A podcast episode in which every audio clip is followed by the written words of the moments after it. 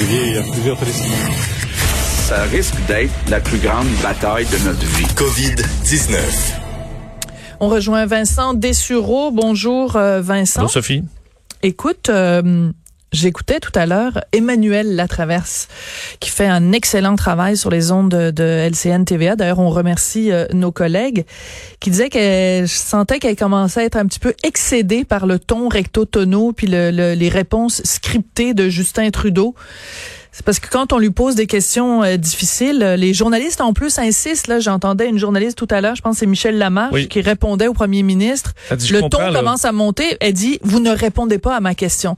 Je pense que là, entre les journalistes et Monsieur Trudeau, le ton commence un peu à changer. Parce que des fois, on dirait qu'il est tellement habitué de pas donner de réponse que, alors qu'il pourrait donner une réponse, il le fait pas par habitude. Et c'est ce qui vient frustrant parce qu'entre autres, Michel Lamarche fait référence, le posait la question sur l'armée dans les CHSLD. Est-ce que c'est une possibilité?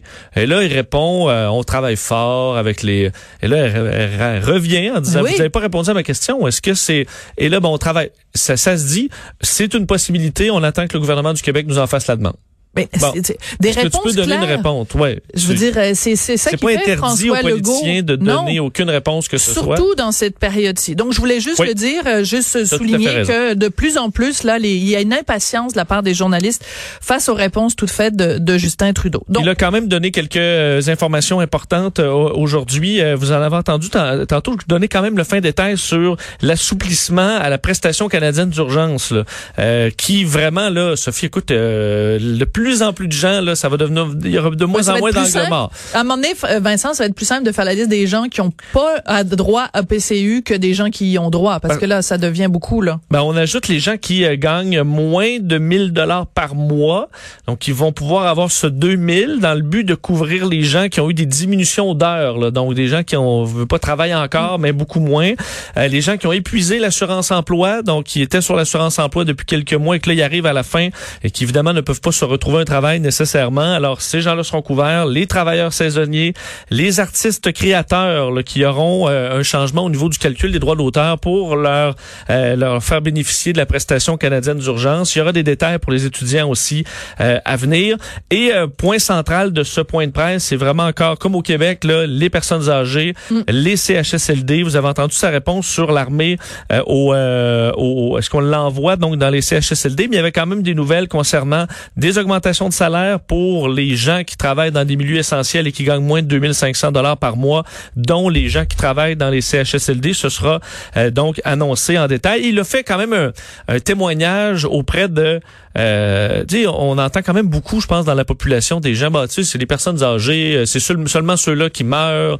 Euh, Comme si c'était pas grave. Exact. il a rappelé l'importance de cette génération-là et de nos personnes âgées. J'ai cru bon vous sortir un extrait, on peut l'écouter. Absolument. Vous m'avez entendu parler des contributions de la plus grande génération, celle qui a grandi durant la Grande Dépression et qui s'est battue pendant la Deuxième Guerre mondiale. Aujourd'hui, à travers le pays, les derniers membres de cette génération vivent dans des résidences pour personnes âgées et des établissements de soins de longue durée. La vérité tragique et dérangeante, c'est que les endroits même où on s'occupe de nos aînés sont particulièrement vulnérables à la COVID-19. Bon, alors un rappel quand même euh, de, de, de, de l'importance de ces gens-là dans la mm. société qui ont bâti le pays. Et euh, malheureusement, les cas s'accumulent. Hein. Euh, il y a des histoires inquiétantes un peu partout à travers le pays et chez nous. et dans les derniers détails, c'est toi qui as remarqué cette publication de Gregory Kelly, député libéral dans Jacques Cartier, qui annonce donc que un premier patient de l'hôpital Sainte-Anne, qui est à Sainte-Anne de Bellevue, a reçu un diagnostic de la COVID-19. C'est un hôpital qui s'occupe des anciens combattants québécois alors, on faisait référence à ceux qui ont combattu là, à la Deuxième Guerre mondiale. On en traite là-bas à l'hôpital Sainte-Anne et lui euh, demande euh, des euh, détails quant aux mesures particulières qui ont été prises à l'hôpital Sainte-Anne pour prévenir une éclosion. Ça peut arriver un cas, l'objectif c'est c'est qu'on ne perde pas le contrôle d'étage. Alors, est-ce que les gens ont la protection nécessaire? Est-ce qu'il y a des cas parmi les membres du personnel? Alors, on veut des réponses rapidement. Question que ces feux-là, là, on puisse les éteindre le plus rapidement possible, alors que le nombre de CHSLD, de résidences privées pour personnes âgées, où euh, il y a eu un cas et plus, euh, augmente malheureusement. Euh, juste pour dire euh, un, point qui est important, puis je sais pas si tu l'avais dans tes dans tes notes euh, ou pas, Vincent. quand Justin Trudeau s'est mis à parler de l'importance justement de la santé mentale et qu'il a dit, et je trouvais que c'était important de le mentionner, il y a aucune gêne à demander de l'aide et il parle des ressources qui vont être mises sur la table par mises de l'avant par le Canada. C'est important d'en parler parce qu'on sait qu'au Québec, d'ailleurs, le, le, gouvernement a fait paraître différents dépliants qui ont été publiés dans les journaux et tout ça. Mais c'est important de répéter ce message-là. On vit des moments qui sont difficiles il faut le reconnaître, puis il faut pas être gêné de demander de l'aide. Et je trouvais ça important que Justin Trudeau le dise aujourd'hui. Je fais bien de le mentionner. C'est donc le lancement d'un portail là, qui va euh, résumer les différentes ressources qui sont disponibles en santé mentale au pays. Donc canada.ca, vous allez trouver ça sur le site, ou une application Canada qui, qui existe déjà, le Canada COVID-19.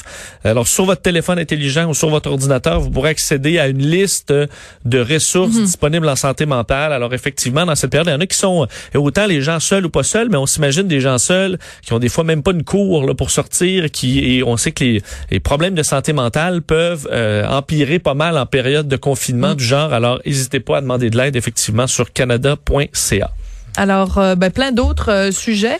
Euh, bon, l'ouverture des garages au Québec aujourd'hui, l'ouverture aussi de, on sait que les gens vont pouvoir jardiner. Tu sais, justement, on parlait de, de santé mentale. Je, peux, je sais que ça peut avoir l'air anodin, mais pour beaucoup, beaucoup de gens, le fait d'avoir les deux mains dans la terre, dans le terreau, même si c'est juste une petite plante que tu t'en vas mettre de, de, de, devant chez toi, planter des, ça fait du bien entre les deux oreilles. Sérieusement, Là, je pense que beaucoup, et ce sera ça à gérer aussi dans les pépinières, s'assurer qu'il n'y ait pas d'attroupement, parce qu'à mon avis, mm. pour faire les jardinières, là, les, les, jardins, euh, il y aura énormément de demandes pour ça, parce que les gens vont en avoir besoin là, de faire une belle course s'il y en a un, ou de décorer leur balcon. Euh, mais effectivement, il y a quelques ouvertures aujourd'hui, et plusieurs, là, c'est les garages qui avaient hâte pour des fois des problèmes mécaniques. Mais le changement de pneus, rappelez que vos pneus vont pas fondre là, euh, en dans trois jours, parce qu'on arrive avec le beau temps. Là, surtout qu'on roule beaucoup moins. Alors, mais quand même, c'est ouvert. On disait qu'il y aura des délais vu qu'on doit désinfecter les véhicules, euh, on fera, fera pas attendre euh, en groupe dans une salle d'attente. Alors il y a des changements, il faudra s'habituer, mais vous pouvez appeler votre garagiste et euh, prendre votre rendez-vous si vous avez une visite à faire pour votre véhicule et le nombre de cas dans le monde qui dépasse maintenant les 2 millions. Écoute, je me souviens, il y a quelques jours seulement, comment on avait été euh, sous le choc, toi et moi, quand tu nous avais annoncé qu'on était rendu à 1 million. Effectivement. Mais évidemment, une courbe exponentielle, c'est ça que ça fait. C'est qu'après, à un moment donné, oups, ça s'accélère.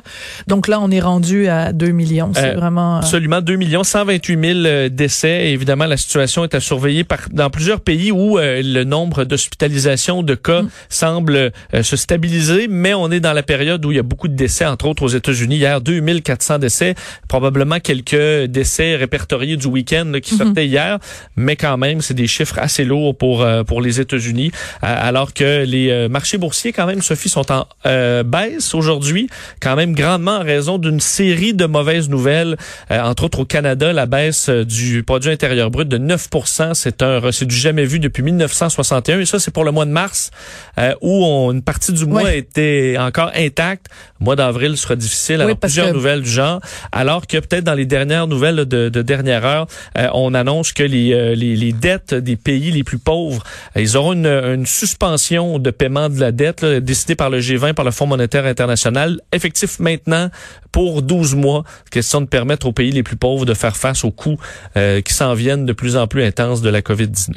Il y a une information, ça va être le, notre dernier élément de, de, ton bulletin, Vincent, mais je trouve c'est important d'en parler parce qu'on a beaucoup de nommé en comme un modèle euh, l'exemple de la Suède. Ben c'est pas si génial que ça là. La Suède qui a une hausse record de décès également là depuis deux jours, c'est des décès survenus dans certains cas à week-end de Pâques, mais c'est 170 décès pour un pays de 100 de 10 millions d'habitants, un peu à peine plus gros que le mhm. Québec. Euh, 1200 morts donc au total. Ça devient le huitième pays euh, le plus atteint par million d'habitants. Euh, si vous pour vous donner une, une idée là, millions euh, donc décès par million d'habitants au Canada, on est à 24 et dans les pays similaires à la Suède comme la Norvège ou la Finlande, on est à 12 et 26 et en Suède 119. Alors c'est 10 fois plus de décès en Suède qu'en Finlande là, au prorata de la population. Est-ce qu'on va garder ce qu'on le plan actuel où on va reculer Il y a beaucoup de discussions en Suède, les décisions du gouvernement qui ne font pas l'unanimité en ce moment. Oui, c'est ça parce qu'il faut rappeler que la Suède a été un pays qui était cité en modèle, en disant, parce qu'eux font les choses complètement à l'inverse de tout le monde. Sans les commerces sont ouverts, ouais. etc. Bon, il y a quand même des gens qui, qui sont auto-confinés, mais il n'y a pas de directive générale comme dans plein d'autres pays. Il y a quand même une, je pense, un, 1,2 milliard euh, d'habitants qui sont confinés. Et donc, tous les yeux étaient tournés vers la Suède en disant, ben, est-ce que ce modèle-là va avoir raison? Est-ce que ça va être le bon modèle? Les chiffres tendent à démontrer que... On verra sur le long terme, mais effectivement, euh, c'est coûteux en vie humaine pour l'instant. Merci beaucoup, Vincent. Merci euh, de nous tenir euh, toujours euh, au courant, toujours à la fine pointe des nouvelles qui viennent de sortir. Puis on va te retrouver, bien sûr, à plusieurs moments pendant toute la programmation spéciale de Cube Radio. Surtout, ne partez pas parce qu'après la pause, je vais parler avec Michel. Il travaille en transport funéraire et sur son compte Twitter qui, qui apporte un nom vraiment morbide, mais c'est ça la réalité. Michel le croque-mort, il détaille son quotidien de travailleur quand il rentre justement dans des endroits où euh, des fois il y a même des embouteillages, imagine-toi Vincent, de d'employés de, la morgue ou d'employés des, des, des, compagnies funéraires qui se bousculent parce qu'il y a trop de morts à certains endroits. Donc ça risque d'être un témoignage assez intéressant après la pause sur Cube Radio.